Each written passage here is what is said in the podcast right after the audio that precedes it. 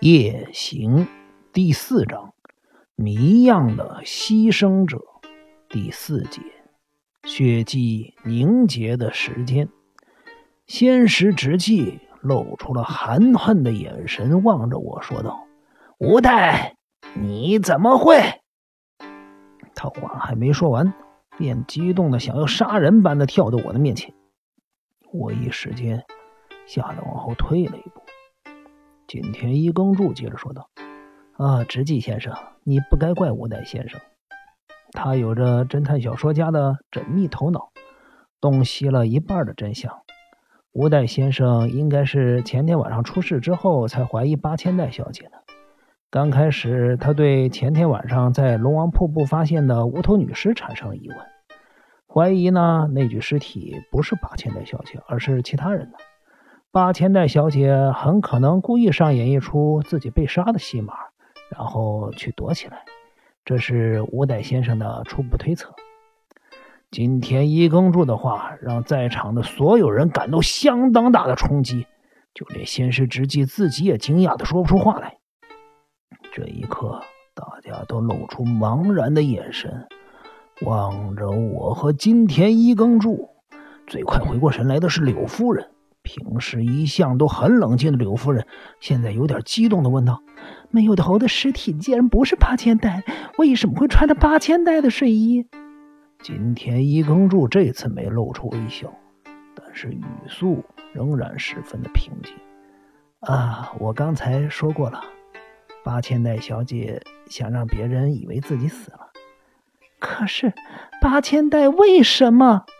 这还需要解释吗？”八千代小姐是这次凶杀案的共犯，如果被警察抓到，那么一切都完了。除了诈死以外，她根本就没有办法逃脱警察的追捕。那么，杀死无头女尸的，就是八千代了。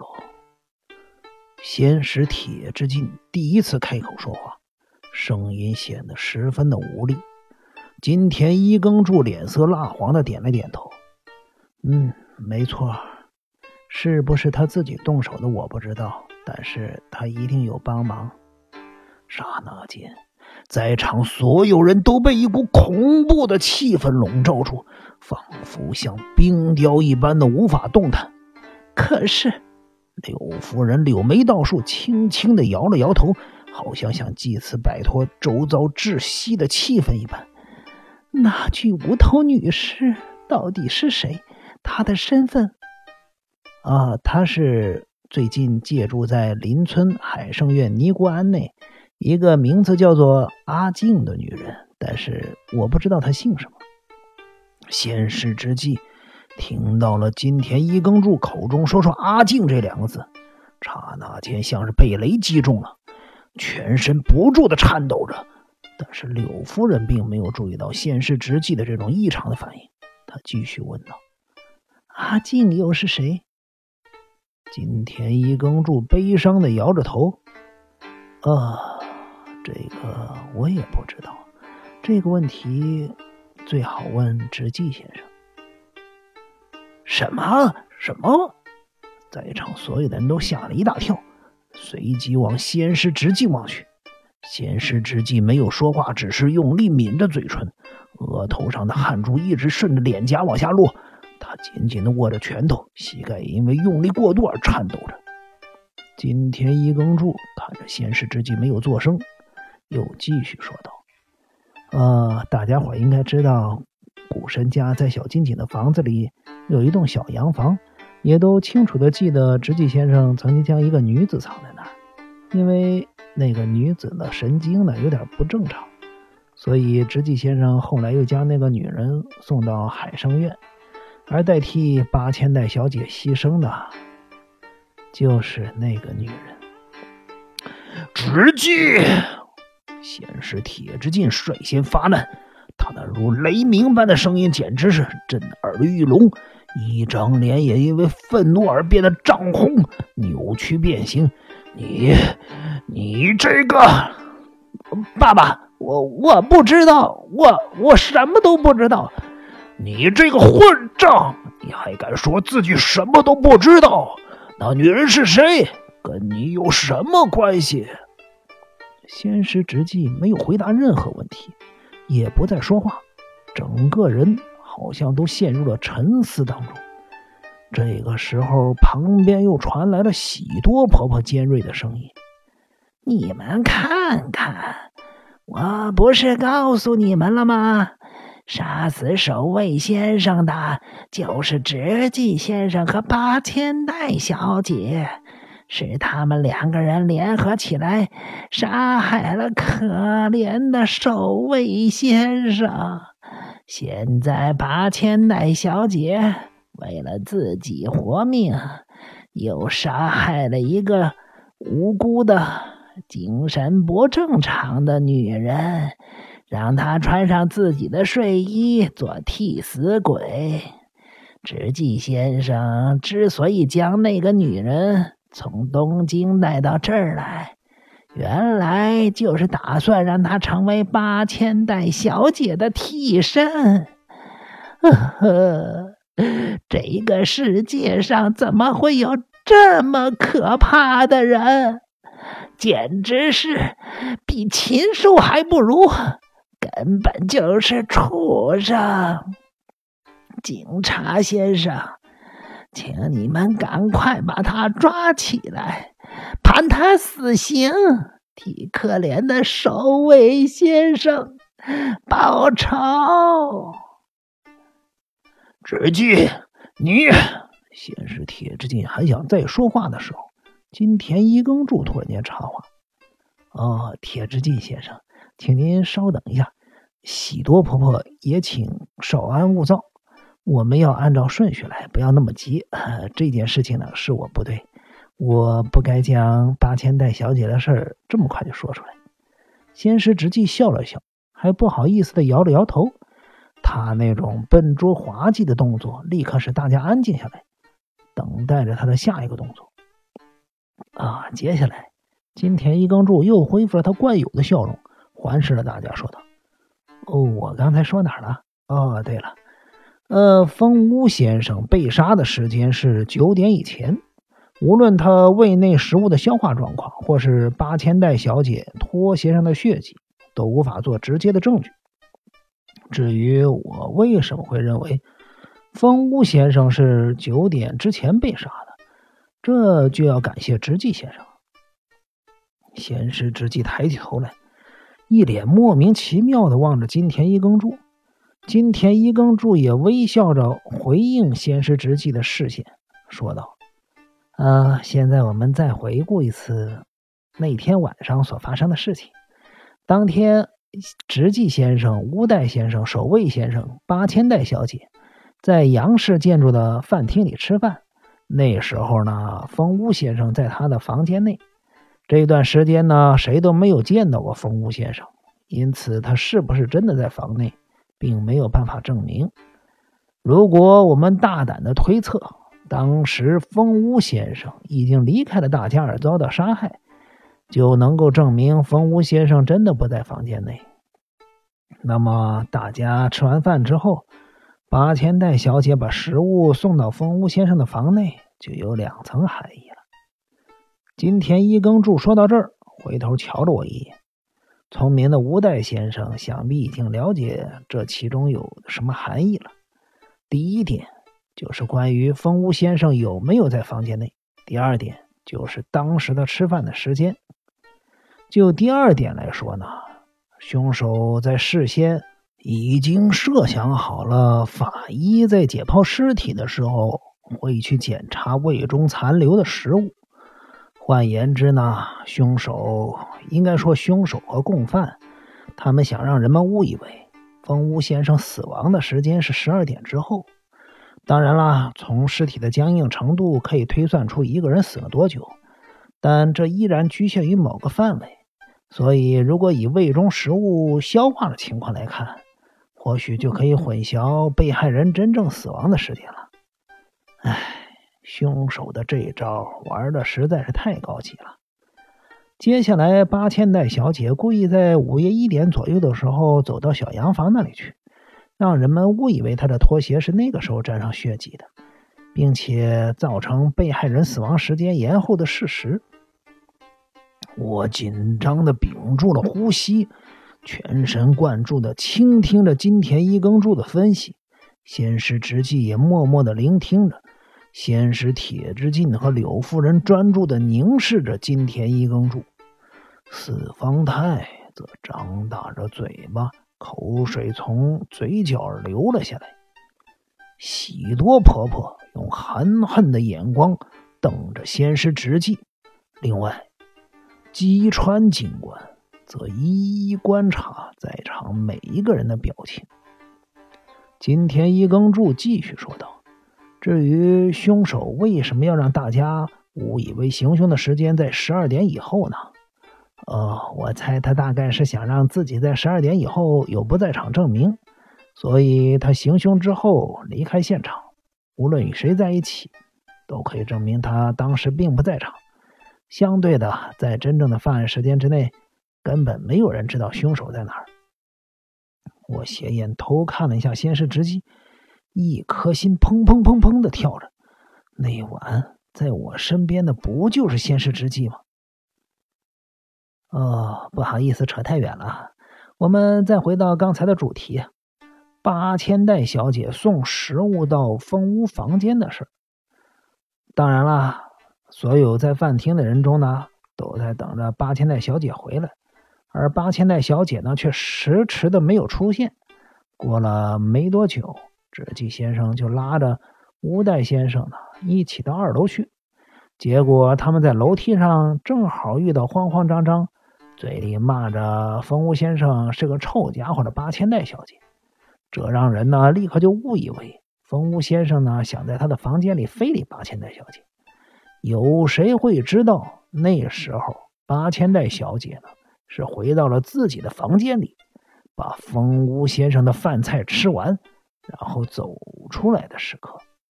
接下来的问题就是呢，金田一耕助又搔了搔头，那这点实在是很有意思。直纪先生、乌代先生与八千代小姐擦身而过以后呢？两个人就进入了直纪先生的房内，接着呢，直纪先生从床下拿出来收藏好的村证，他与乌代先生又来到了有两道锁的金库前面。当时，直纪先生与乌代先生的确把村证收到了金库里，但是第二天得知了发生凶杀案之后，他们两个人也吃了一惊，因为明明收藏的好好的武士刀上面居然沾有血迹。而且上面的血迹与无头男尸的血型完全吻合，因此可以推断村正就是凶器。这一点让东京的警方伤透了脑筋呐。当时推断犯案的时间是十二点前后，可是这个时间凶器是锁在金库里的，而且如果直纪先生和乌代先生两个人没有同时到场。金库是绝对打不开的。案情推演到这儿，我们不禁会想：真的没有别的办法打开金库，还是直纪先生和吴代先生说谎了？我相信直纪先生和吴代先生的话，在推算凶手行凶时间的时候，凶器那个时间真的被锁在金库里。没有人能够取出来，因此啊，在考虑凶器如何拿出来之前，我们不妨重新考虑一下行凶的时间。也就是说，村正在被放入金库之前就已经沾上了血迹。这样一来，先前出现的许多疑问就可以。迎刃而解了。其次呢，凶案一定发生在九点以前，因为直纪先生和乌代先生在九点的时候已经把凶器锁在了金库里，而十点前后的时候，大家都在主屋内，都有不在场证明。铁之进先生和柳夫人呢正在喝酒，四方太也在旁边。如此来说，有嫌疑的人呢，就只剩下了八千代小姐和阿藤。他们两个人言明，当时风屋先生在房间内，所以我怀疑这两个人说谎。昨天大家都听到阿藤的自白了，至于阿藤说谎的动机，我想大家也都能够了解。所以关键就在八千代小姐身上。